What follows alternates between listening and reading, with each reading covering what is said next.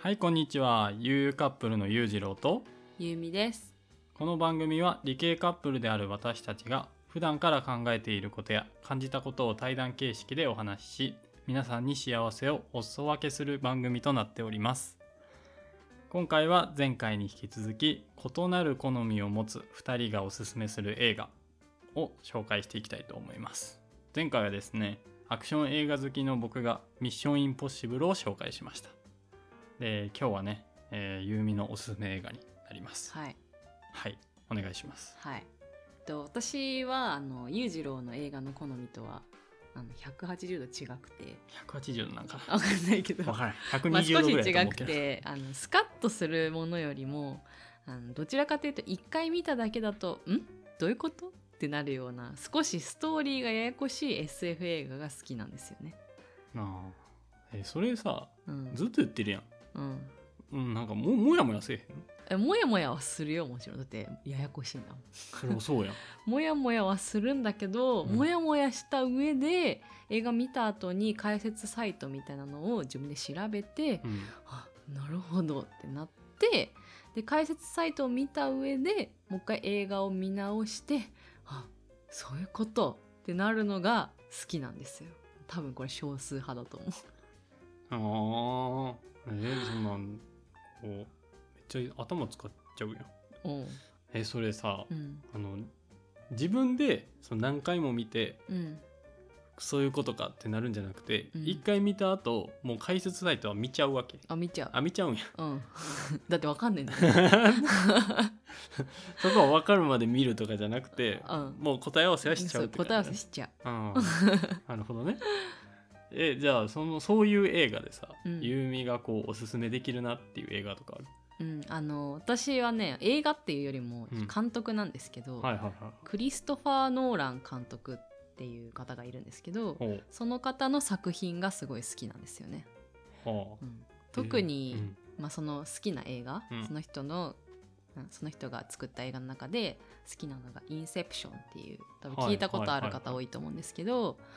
まあ、そういう映画でまあ他人の夢の中に潜入してその人のアイデアであったり情報を盗み取るっていう映画なんですけどは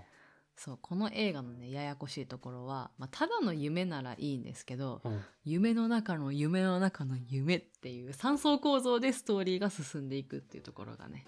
まあややこしいですよ夢の中の夢の中の夢。はいはあ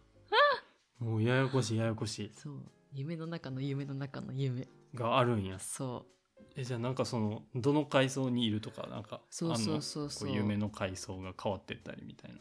うん夢の階層がいきなり変わったりするやんな。うんあそういうことやんな。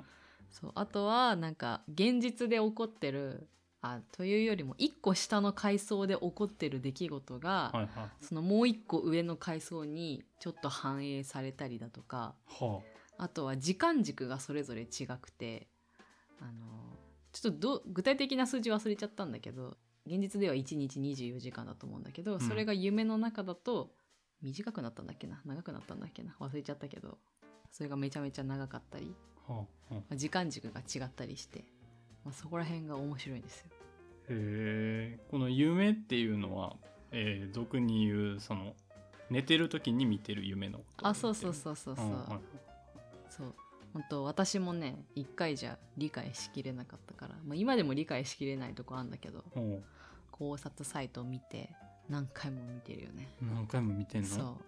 何回も見ててな毎回楽しんでるねえわからんわからんなんかこう伏線があるとかもあん、伏線えーだからその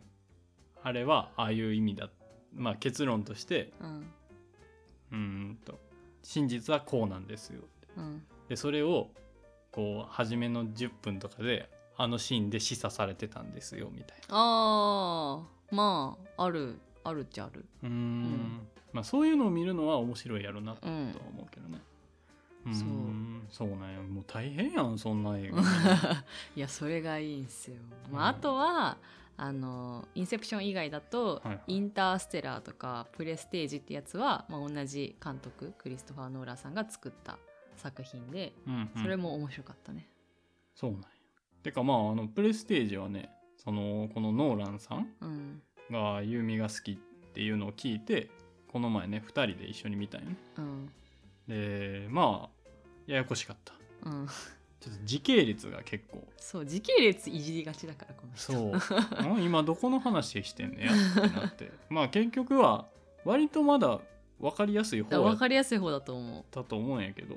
でもまあこう謎やと思う部分もあったりしてねううんでそれをやっぱりね僕もねこれ見た後2人で一緒に見てうん見た後に、あの気になったんですよねうん解説サイト見たくなったでしょあーもうすぐすぐ調べた、ね、そうそうそうだから解説サイトを見てで2人であーあーそういうことか そうそうなるほどって言ってでしかもそれはあれやったよねあの伏線が結構張られてて、うんうんでそれをこうまあその時はすぐに解説サイト見たんで、うんあのシーンそういうことやったんや、うんみたいなんでこのプレステージも面白かったんでうんすよね。そうねうもん、う一回見たくなったでしまあちょっとわかるょ でしょうんなるほどねとはそうでね、まあ、このね見るのにこの体力を使う感じようんうんテレビでもドラマでもなくてう、んうわもう自分映画見てるわーみたいな感じがするからすごいいいんですよそれがいいんや。そうあーなもるうほほんとどね。ね私と同じように、まあ、こういう難しい SF 映画が好きな方はもちろんおすすめなんですけどあとはミステリー系が好きな方謎解き系が好きな方にもおすすめじゃないかなって思いますうん、このノーランさんの作そ品うってそうそうことそうだよね。うーんそうなんだ。うんまあインセプションは結構好きな人多いからうん俺いやも本気当になっにてはいるんやけど。私も友達から勧められて初めて見てえめっちゃ面白いじゃんってなったからうんうんうんうんおすすめですあの日本の渡辺謙渡辺謙が出てるんよね。うーん。はい。というわけでですね、今回は何回映画好きでやってるのかな かな あーまあ、ユーミがね、おすすめする映画というか、まあ、監督、はい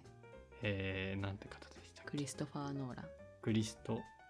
ファー・ノーランさんうんさんですかねの作品を紹介しました。はいはい。最後まで聞いていただき、ありがとうございます。はい、もし共感するところが多かったっていう方はぜひクリストファー・ノーランさんの各作品を見てみてくださいまた皆さんがおすすめする映画がありましたらぜひコメント欄で教えてくださいはい。それではまた次回の放送でお会いいたしましょう。バイバイバイバイ